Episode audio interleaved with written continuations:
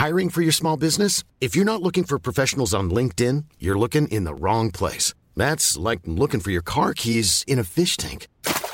LinkedIn helps you hire professionals you can't find anywhere else, even those who aren't actively searching for a new job but might be open to the perfect role. In a given month, over 70% of LinkedIn users don't even visit other leading job sites. So start looking in the right place. With LinkedIn, you can hire professionals like a professional. Post your free job on linkedin.com slash people today.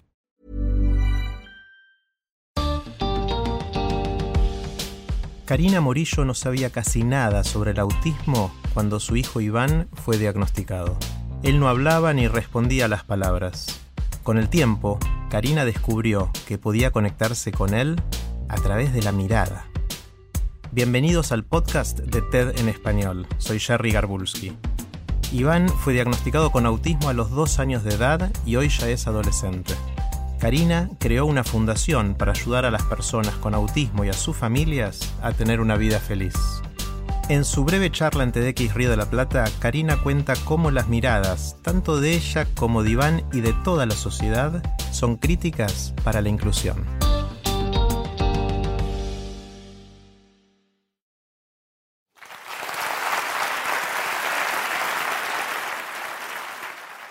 Mírame.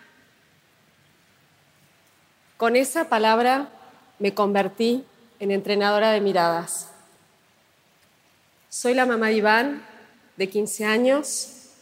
Iván tiene autismo, no habla y se comunica a través de un iPad donde está todo su universo de palabras en imágenes. Recibimos su diagnóstico cuando tenía dos años y medio y todavía hoy me acuerdo de ese momento con mucho dolor. Con mi marido nos sentíamos muy perdidos. No sabíamos por dónde empezar. No había internet como ahora, no se podía googlear información, así que esos primeros pasos fueron de pura intuición. Iván no sostenía la mirada, había perdido las palabras que decía, no respondía a su nombre ni a nada que le pidiéramos, como si las palabras fueran ruidos. La única forma que yo tenía de saber lo que él le pasaba, lo que él sentía, era mirándolo a los ojos. Pero ese puente estaba roto. ¿Cómo enseñarle la vida a Iván? Cuando yo hacía cosas que le gustaban, ahí sí me miraba y estábamos juntos. Así que me dediqué a seguirlo en esas cosas, para que cada vez hubiera más y más momentos de miradas. Nos pasábamos horas y horas jugando a la mancha con su hermana mayor, Alexia, y en esa ronda de ¡ay, que te atrapo!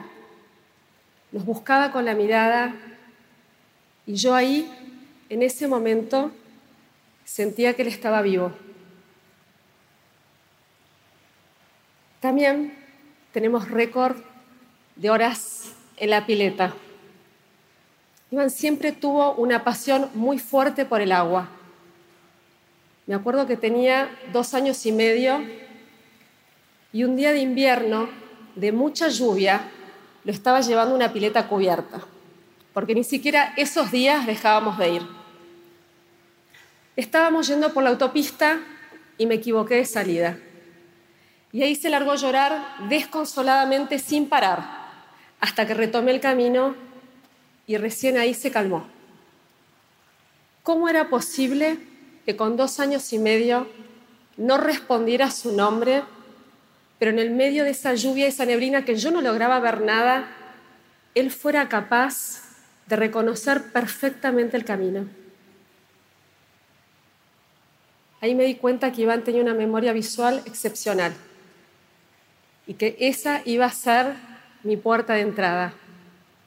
Así que empecé a sacarle fotos a todo y enseñarle la vida así, mostrándoselas, foto a foto. Y todavía hoy sigue siendo la forma en la que Iván nos cuenta lo que él quiere lo que él necesita y también lo que él siente. Pero no solo estaba la mirada de Iván, también estaba la mirada de los demás. ¿Cómo lograr que no solamente miraran a su autismo, pero que lo miraran a él, con todo lo que él puede dar, con todo lo que él es capaz de hacer, con las cosas que le gustan, las que no, como a cualquiera de nosotros. Pero para eso yo también tenía que poner de mi parte. Yo me tenía que animar a soltarlo. Y me costaba muchísimo. Iván tenía 11 años y hacía su tratamiento muy cerca de casa en otro barrio. Y una tarde, mientras hacía tiempo, esperándolo, entré en una verdulería, típica verdulería de barrio que tiene un poco de todo. Y entre compra y compra me puse a charlar con José, el dueño. Le conté a Iván que tenía autismo, y que yo quería que él aprendiera a caminar solo por la calle, sin que nadie le sostuviera la mano. Y me animé a preguntarle si los jueves a las 2 de la tarde Iván podría venir a ayudarlo a ordenar los estantes de botellas de agua, porque a él le encantaba ordenar, y de premio comprarse unas galletitas de chocolate, sus galletitas favoritas. Enseguida me dijo que sí. Y así fue como durante un año Iván llegaba a la verdulería de José, lo ayudaba a ordenar los estantes de botellas de aguas que quedaban con las etiquetas perfectamente enfiladas milimétricamente para el mismo lado y partía feliz con sus galletitas de chocolate. José no es experto en autismo. No hace falta ser expertos en nada ni hacer ninguna hazaña para incluir a otro. Simplemente tenemos que estar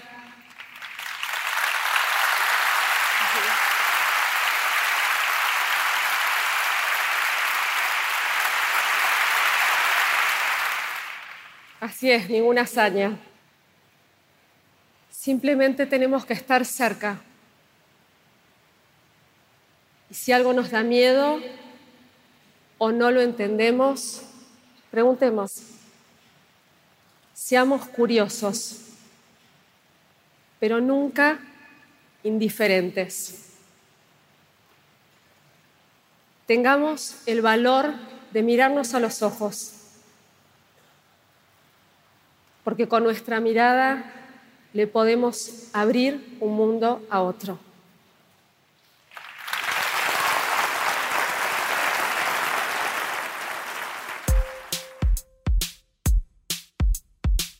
Para más ideas de TED en español, visita tedenespanol.com. Soy Jerry Garbulski y te espero en el próximo episodio.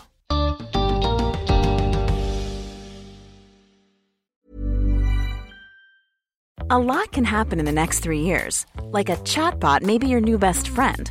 But what won't change? Needing health insurance. United Healthcare Tri Term Medical Plans are available for these changing times Underwritten by Golden Rule Insurance Company, they offer budget-friendly, flexible coverage for people who are in between jobs or missed open enrollment. The plans last nearly three years in some states, with access to a nationwide network of doctors and hospitals. So for whatever tomorrow brings, United Healthcare Tri-Term Medical Plans may be for you. Learn more at uh1.com.